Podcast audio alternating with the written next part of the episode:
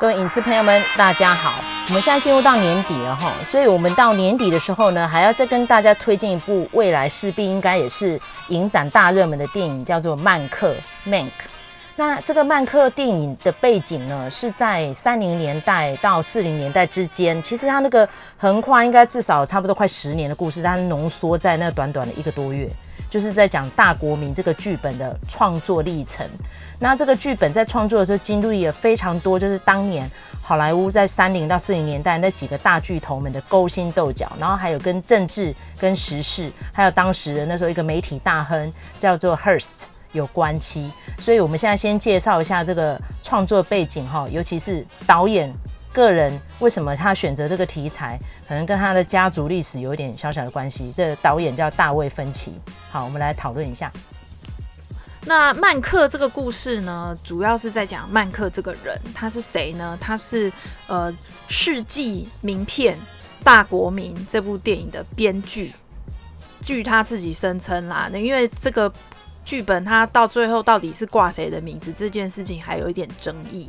那如果对于这段历史稍有了解的呃朋友们应该知道，就是说当初大国民他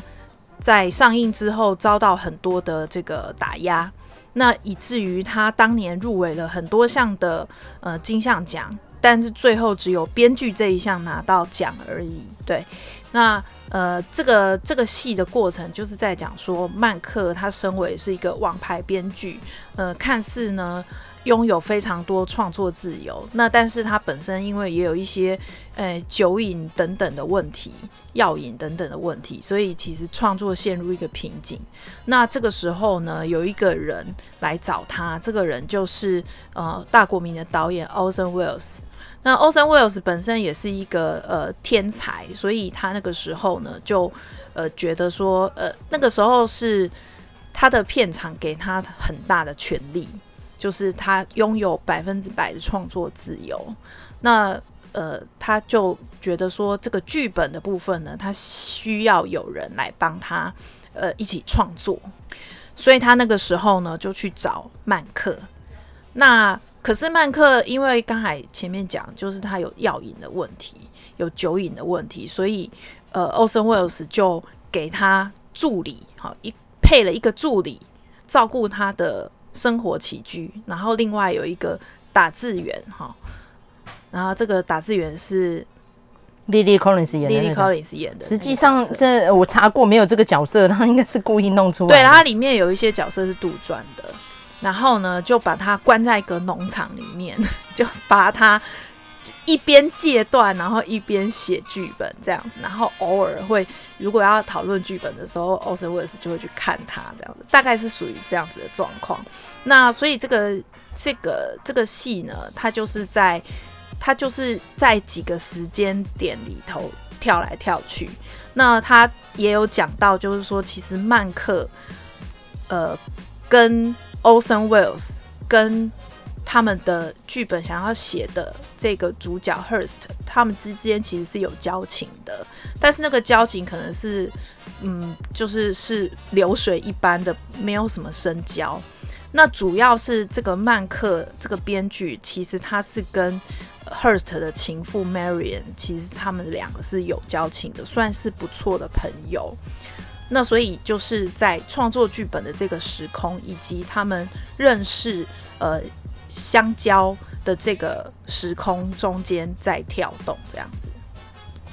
好，那因为我刚刚特别有提到，是当年还牵涉到一个政治悬案哦，就是加州州长的选举到底公不公平，所以我觉得他现在刚好挑这个时候上映，刚好美国总统大选。现在已经一个多月后，还在余波荡漾，也有不是已经宣布拜登当选了吗？还没有正式还没有宣布，因为川 普还在。好，这个因为还在挣扎中，大家应该可以理解，就是说我们在录音的这个时时间点，以及节目上线的时间点，可有可能美国大选的结果都是不太一样的。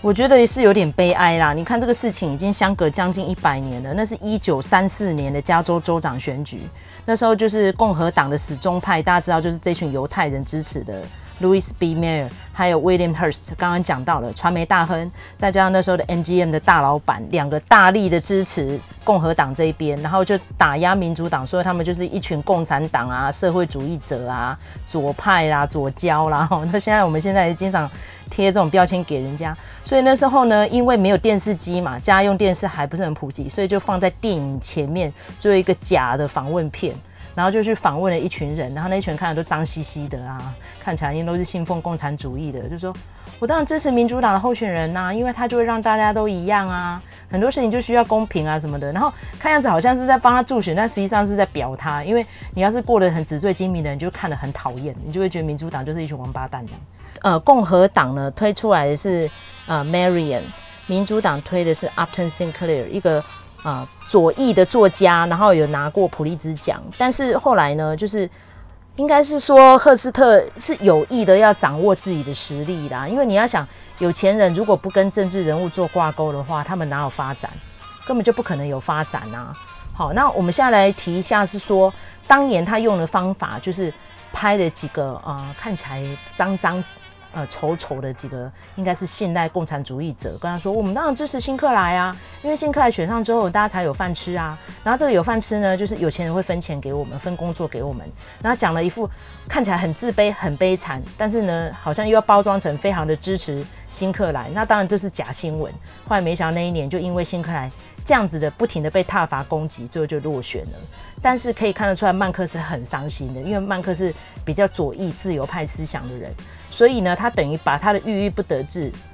有点放在呃这个大国民的这个作品上面，然后有点借由这样子来反讽、讥刺这些犹太人啊、讨厌的电影大亨们啊，然后甚至于当年说什么电影不景气，大家减薪，哎，结果赫斯特还过得很爽哎，那段情节你可以讲一下。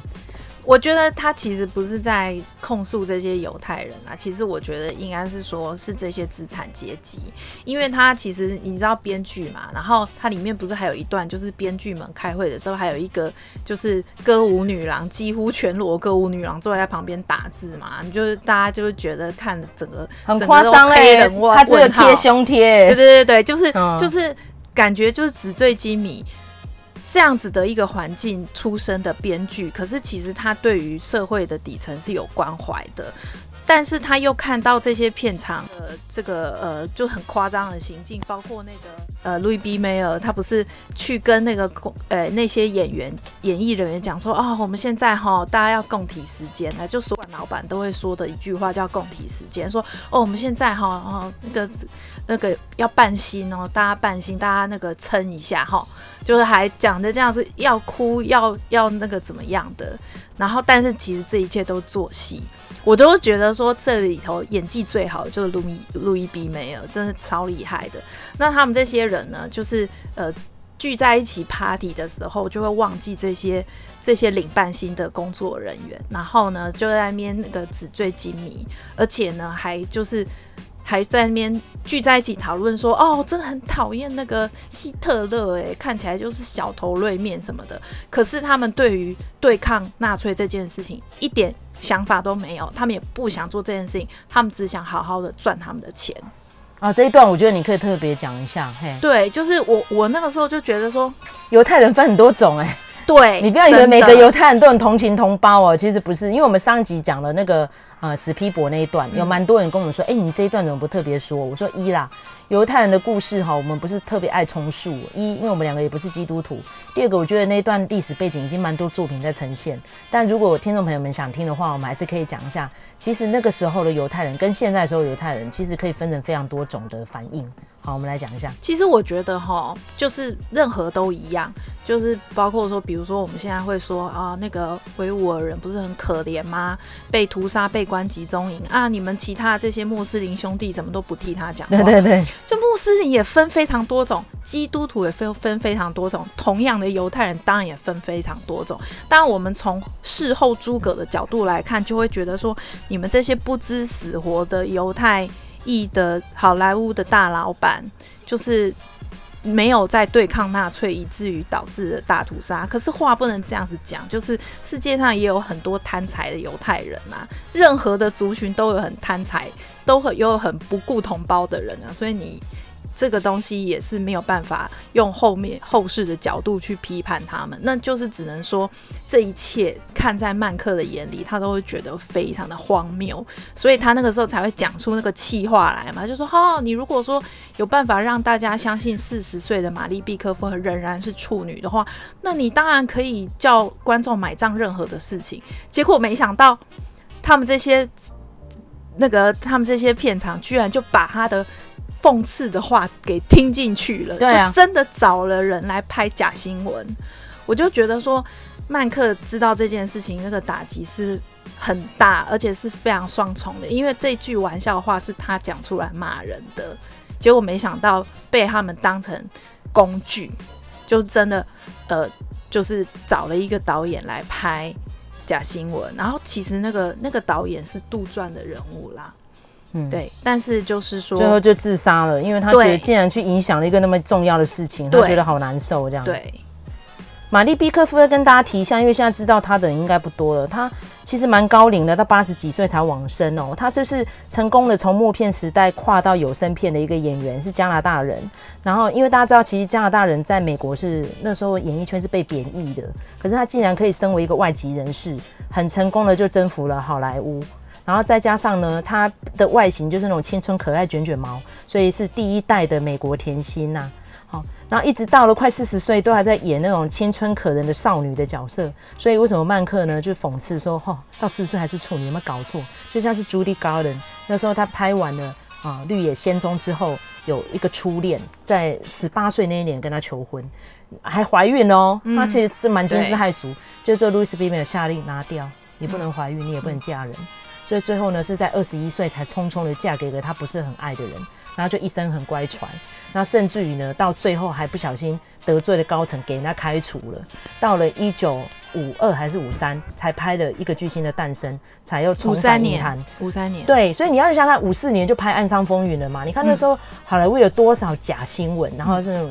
就是假现象，嗯，你看像《暗伤风云》也是揭穿了那个时候，原来你在 Hoboken 在那个纽约外外岛那个小小的渔港，你要是没有加入黑帮，没有进入黑道，你根本就没饭吃。然后那个时候的伊利卡山导演也很辛苦啦，因为大家知道他是哦好莱坞里面著名的廖北亚导演，当年如果他没有列出那些名单，把那些人送进去国会去作证，然后证明他们到底是不是共产党。可能会很多人被抓去关，嗯、所以他就是选择自己做掉北亚，而且他是自己发新闻稿，对，就是我给的名单，嗯嗯，你们有事找我，拎北扛起来，是这么带种的一个人，嗯，所以他那时候已经有得到非常多的奥斯卡奖的肯定了，他拿过导演奖，拿过最佳电影奖，可是他又甘愿去被黑掉，嗯，然后事后呢，他就拍了《岸上风云》来反讽，其实马龙白兰度就是他，你如果今天不选择站出来，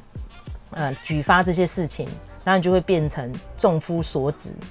好，然后众夫所指之外，你可能还会家破人亡，众叛亲离。所以，呃，听众朋友们，如果听到这部电影，大家可以去找一下，还有一些片源可以看哦。就是《岸上风云》，当年让马龙白兰度拿到了啊、最佳男主角奖。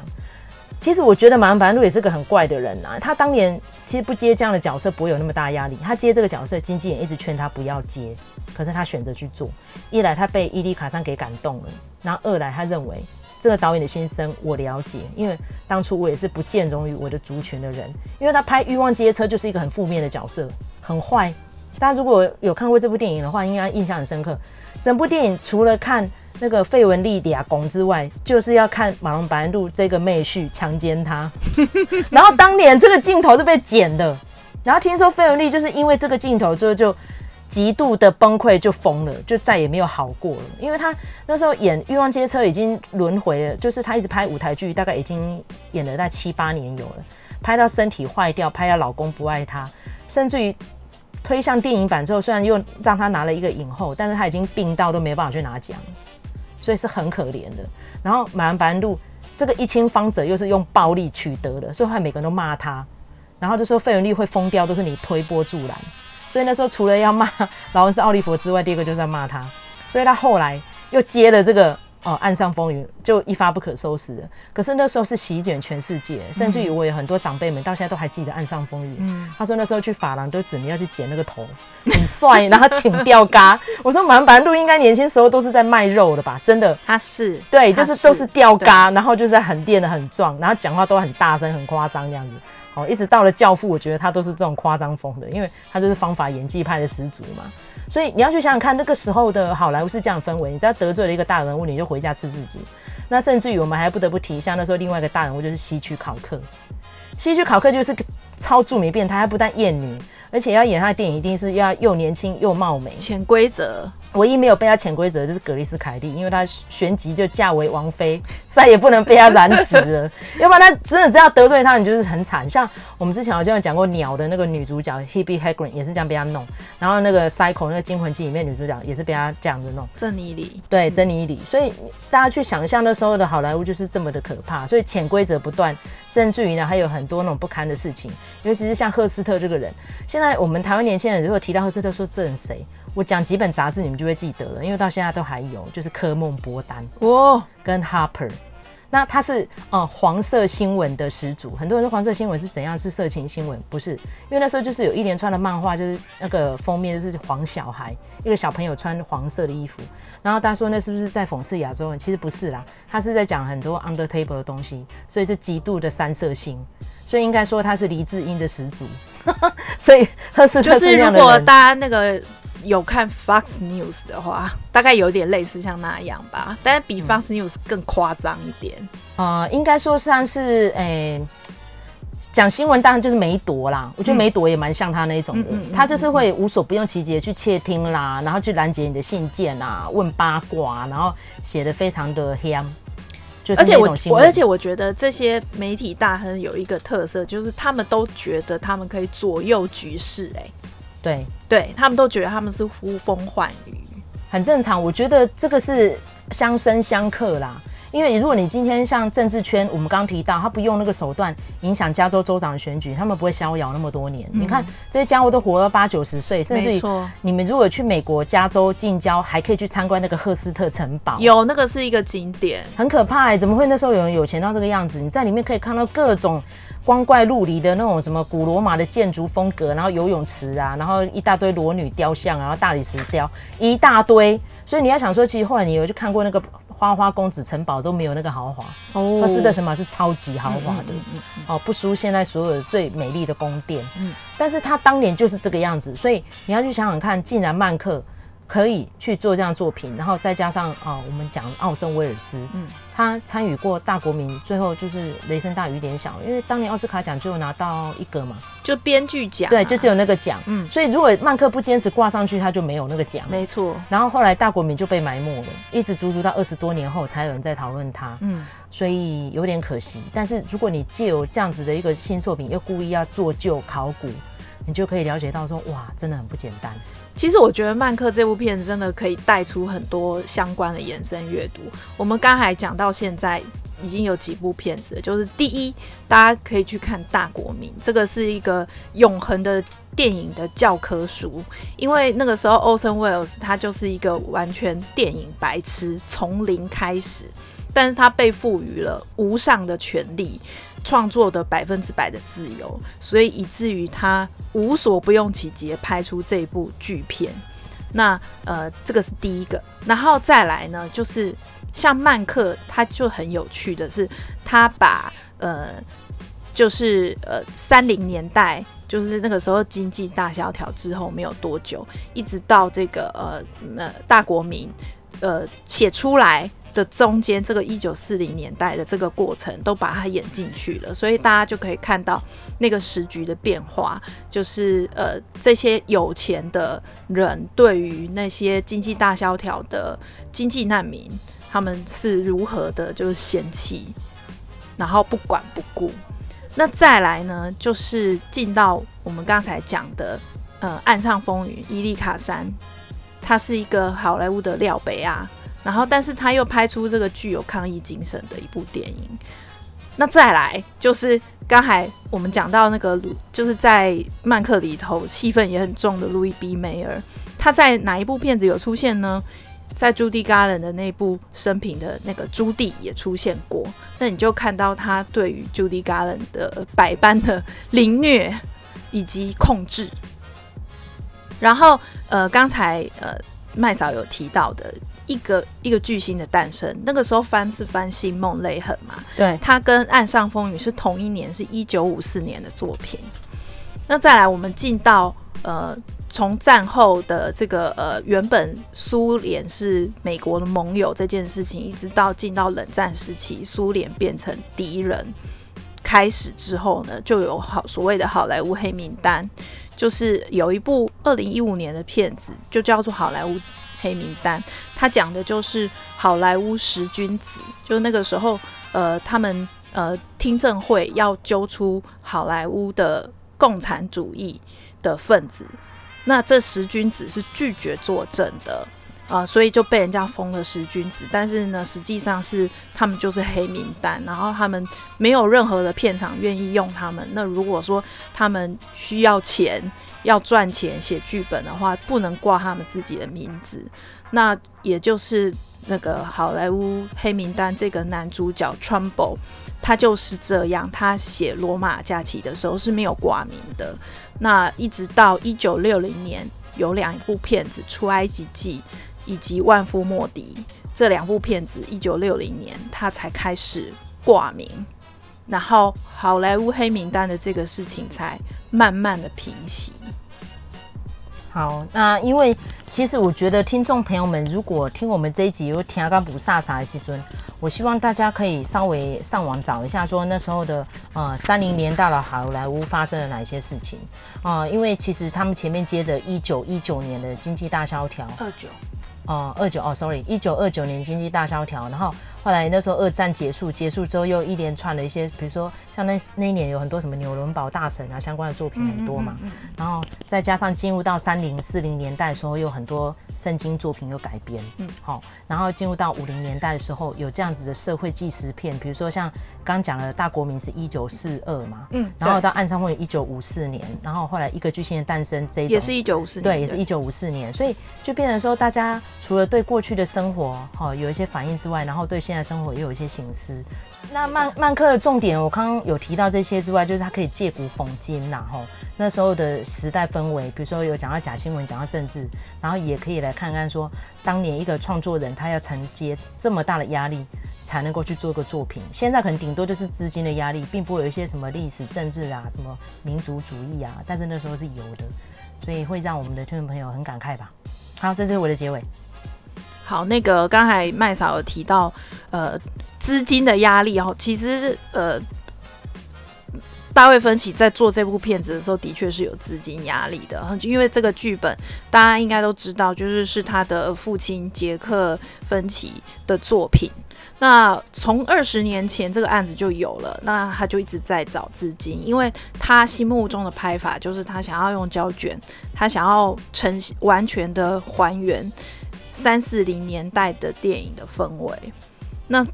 结果这个案子当然就没有人要投资。好，那他后来是找到 Netflix，然后 Netflix 就说啊，那不然你就用你自己的，你就用你卖身契来换，就是你给我多少年的专属权。然后我就让你拍《曼克》这部片子，所以其实《曼克》这部片子的技术层面是非常厉害的。那个我们在明年的奥斯卡或许可以看到，就是他在这些技术奖项会不会有所斩获。他第一个呢，就是说他虽然是用最高画质下去拍，但是他拍完了之后就会马上的做旧，就是把它呃加刮痕啊，加一些呃。呃，加一些那个脏脏的东西进去，让它看起来就是有三四零年代的那种画质的感觉。等于是你先高拍了，然后又低调它的画质。那那在第二个呢，就是音效的部分，它这次采用的是它不是分轨处理的方式，它是呃把很多的很多轨的音效都把它放在同一轨里面。那所以其实有。有一些评论者有注意到，就是说，诶，这个《曼克》这部片子哈，它看起来的时候感觉格外的温暖，尤其是在声音呈现上面。那呃，芬奇他就有说，那是因为你听到的是杂音啦。就是 对故意的啦，对对对对，他他就是说我想要还原那个类比那个 analog 的那种环境，而不是现在，因为现在数位化下去，其实很多东西杂讯都会把你清的一干二净。那他就是故意要还原那个状况，所以其实我们在看漫客的时候，虽然是在 Netflix 上面看，可是其实我们在看的时候会很强烈的感觉到说他是有在。呃，刻意的向那个年代致敬，回复那个年代的状态，甚至是比如说，呃，我们在看他，他是采一个倒数的这个状态嘛，那所以他会前面会打说，哦，这个场景是几一九多少年，然后在哪里？那个虽然是剧本的写法是这个样子，但是其实。我们回去看那个年代的电影也很多是这样子的叙述方式，它这个应该是致敬大国民，因为大国民本身就是一个倒叙的，呃，说故事的方式。那这个其实在电影里头也有讲啊，就是那个有一些他们这些片场的人就呃，知就是呃管理阶级就说你这样子写齁，大家看不懂啦，什么倒叙啊，什么打开跨个不萨萨。啊，但是呢，Orson Welles 跟曼克他们就是坚持要用这种方法，所以我觉得这部片子非常的有趣，就是带你回到那个黄金年代。可是其实虽然说是黄金年代，其实它也是很多价值崩毁的起点的一个年代。好，那我们这集就到这边结束了。如果未来大家有看了曼克有什么样的心得，或是希望我们做解答的话，我们会尽力回复大家。那我是麦嫂，我是卢卡，感谢大家收听，拜拜。